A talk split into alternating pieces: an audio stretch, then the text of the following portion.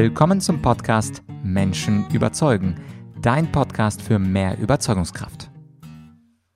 Mein Name ist Vladyachenko und heute hörst du den zweiten Teil meines Vortrags Schwarze Schafe nutzen schwarze Rhetorik.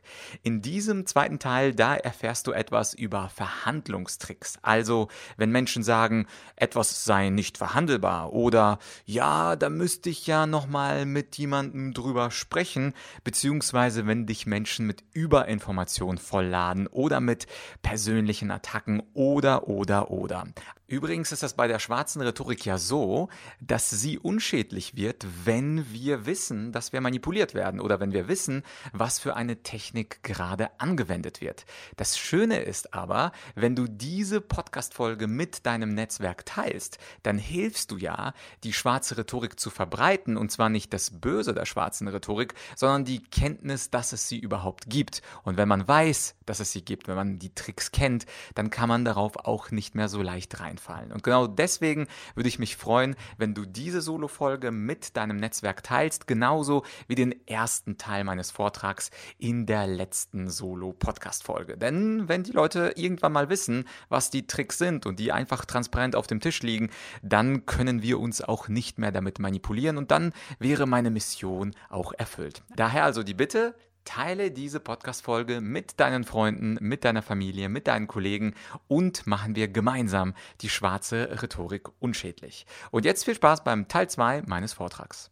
Man kann aber schwarze Rhetorik auch durch die Scheinargumente äh, sich äh, heranheimsen. Und da gibt es in Verhandlungs- und Verkaufssituationen auch ganz, ganz viel.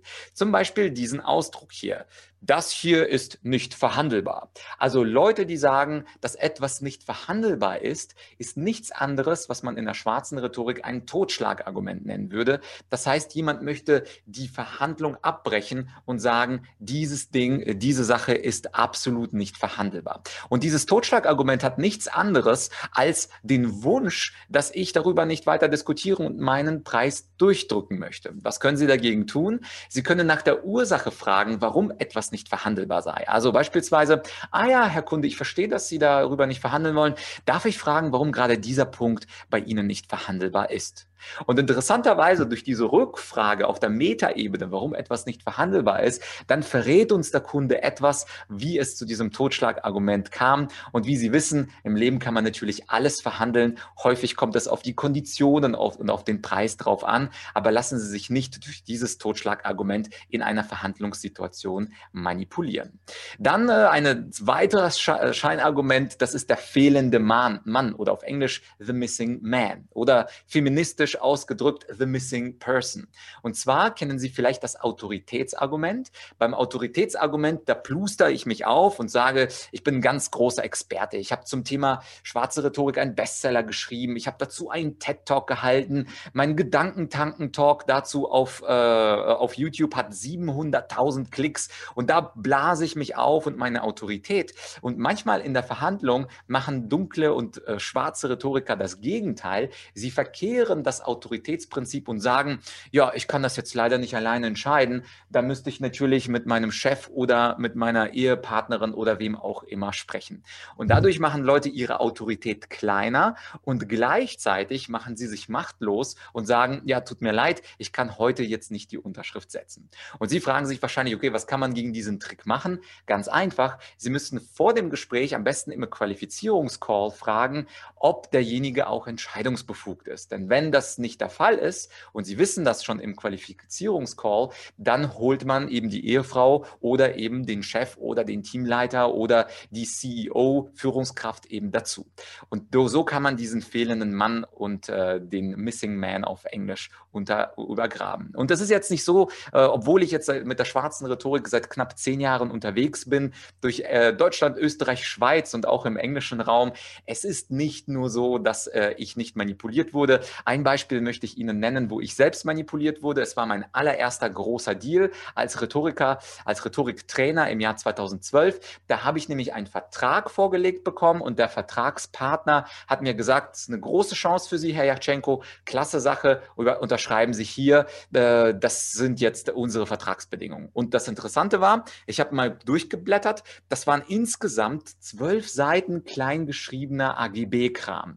Und dieser kleingeschriebene AGB-Kram, dazu hat mir man, die, man mir nicht die Möglichkeit gegeben, das durchzulesen. Und ich habe mich gefragt, okay, äh, wie soll ich denn mit dieser Überinformation klarkommen? Das sind so viele Dinge, ich bräuchte, um das durchzulesen, sicherlich mindestens zwei Stunden. Und um alles zu prüfen juristisch, ich bin ja, wie ich gesagt habe, von der Ausbildung her äh, Volljurist, das würde ja auch nochmal zusätzlich zwei, drei Stunden dauern. Und weil diese Chance so groß war, habe ich gesagt, ach komm, ich unterschreibe das Ding einfach.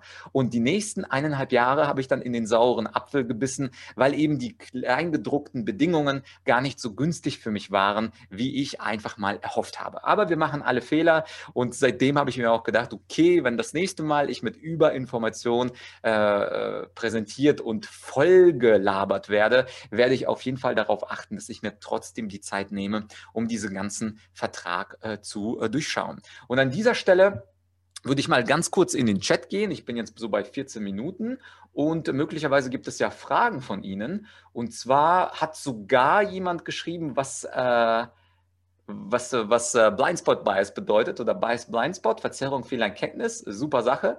Ähm, es kommt auf die Definition von Erfolg an, schreibt, glaube ich, Claudia. Auf jeden Fall, wie alles in der Welt hängt ja sehr vieles von der Definition ab. Ähm, und ich denke, die Definition von Erfolg, das ist wahrscheinlich so ziemlich das Schwerste, was man im Leben machen kann, weil Erfolg hat natürlich viele Facetten und hängt davon ab, wie man für sich selbst auch Erfolg definiert. Ansonsten sehe ich hier noch keine Fragen und wir kommen aber in den letzten fünf Minuten noch zum Frageteil dazu. Ich weiß, das Thema schwarze Rhetorik, ich mache das ja schon einige Jährchen, äh, führt auf jeden Fall zu ganz, ganz kritischen Bemerkungen, Fragen und Anmerkungen. Also seien Sie mutig, schreiben Sie mir in den Chat und ich werde gerne Ihre Frage beantworten. So, und äh, jemand schreibt, äh, dann arbeiten Versicherungen ja grundsätzlich mit Überinformationen, ganz genau, und nicht nur Versicherungen, sondern im Grunde die gesamte Finanzbranche. Die haben so viele AGBs, dass man überhaupt gar keine Chance hat, da zuzustimmen. Und von Facebook, Apple und Google will ich, will ich äh, an dieser Stelle erst gar nicht sprechen. Und jetzt wollte ich noch zum Schluss äh, meiner Präsentation auf die dritte Trickkiste der schwarzen Rhetorik zu sprechen kommen. Und das sind die Formulierungstricks. Und da gibt es nämlich auch etwas. Beispielsweise das sogenannte Framing. Framing hat sicherlich der eine oder andere schon mal gehört. Wir haben ja auch im vorigen Vortrag über künstliche Intelligenz auch gehört, dass es das halb volle und halb leere Glas anbetrifft. Das ist letztlich ein schönes Beispiel auch für das Thema Framing. Man kann das Glas halb voll und halb leer sehen, aber der schwarze Rhetoriker, der wird einen ganz bestimmten Frame auch in Verhandlungen oder Verkaufssituationen ansetzen. Zum Beispiel ein sehr manipulativer Frame ist, wenn am Anfang Ihnen der Gesprächspartner sagt, und da müssen Sie auf jeden Fall in Zukunft aufpassen,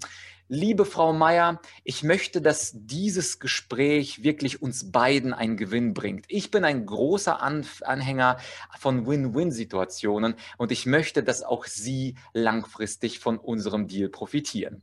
Da würden bei mir auf jeden Fall schon mal die Alarmglocken klingeln, wenn, wenn jemand diese Win-Win-Situation von sich aus so sehr in den Vordergrund schieben muss am Anfang der Verhandlung oder am Anfang des Verkaufsgesprächs, dann ist die Wahrscheinlichkeit sehr hoch, dass wir es mit einem Blender und schwarzen Rhetoriker zu tun haben, der dieses positive, gute Framing nutzt, um uns letztlich über den Tisch zu ziehen und uns in falscher Sicherheit wiegen zu lassen. Dann gibt es auch die klassische Ad hominem-Geschichte. Ich hatte ja schon Donald Trump angedeutet. Viele Menschen kommen, kommen nämlich nicht klar mit sogenannten persönlichen Attacken. Also persönliche Attacken waren beispielsweise, ja, Herr Jatschenko, also Ihre Präsentation war unglaublich dünn. Ich glaube nicht, dass Sie Experte der schwarzen Rhetorik sind. Und diese persönlichen Attacken Attacken, die wirklich darauf bestrebt sind, jemanden aus dem Konzept zu bringen, die funktionieren im Alltag auch super gut. Also gerade dann, wenn zwei Leute pitchen müssen oder zwei Konkurrenten da sind und der eine dem anderen so eine kritische Frage stellt oder reingrätscht, dann funktioniert das sehr, sehr gut. Und der König der schwarzen Rhetorik, der Donald Trump, hat das ja auch sehr häufig gemacht, indem er seine politischen Gegner mit Beleidigungen übergossen hat. Beispielsweise der Lying Ted, Little Rubio, Crooked Hillary oder zuletzt auch Sleepy Joe. Das hat er natürlich ganz bewusst gemacht. Und die Ad hominem Attacken oder auf Deutsch diese persönlichen verbalen Attacken, die sind dazu gedacht, vor allem in so einer Debatte, in so einem Zwiegespräch, den Konkurrenten völlig aus dem Konzept zu bringen. Und ich bin auch Experte für das Thema Schlagfertigkeit. Und die meisten Menschen, wenn ich eine Beleidigung loslasse, sind eben nicht schlagfertig. Und damit kann ein guter schwarzer Rhetoriker sie natürlich aus dem Konzept bringen. Das ist unglücklich, aber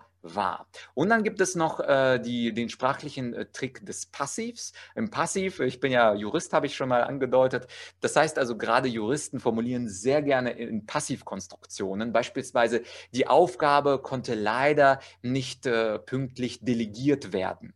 Und wenn Sie diesen Satz sich angucken, die Aufgabe konnte leider nicht pünktlich delegiert werden, dann ist das eine Passivkonstruktion, weil dort das Subjekt, also es fehlt die Person, die diese Delegation zu spät ausgeführt hat. Es konnte nicht gemacht werden und wir wissen am Ende des Tages nicht, wer dafür verantwortlich war. Und viele, viele Menschen nutzen vor allem schriftlich, aber manchmal auch mündlich diese Passivkonstruktionen, um eben den Verantwortlichen zu verstecken und nicht zu nennen zu können, wer diesen Fehler gemacht hat. Also ein ganz, ganz gemeiner Trick. Das waren sie also, die neun weiteren Techniken der schwarzen Rhetorik. Wenn du lieber Online-Kurse schaust, dann sind zwei Online-Kurse zum Thema schwarze Rhetorik in der Podcast-Beschreibung verlinkt. Und falls du sagst, na, ich lese viel lieber, dann natürlich auch mein Buch dazu mit ausführlichen Informationen, mit Verweisen zu wissenschaftlichen Studien.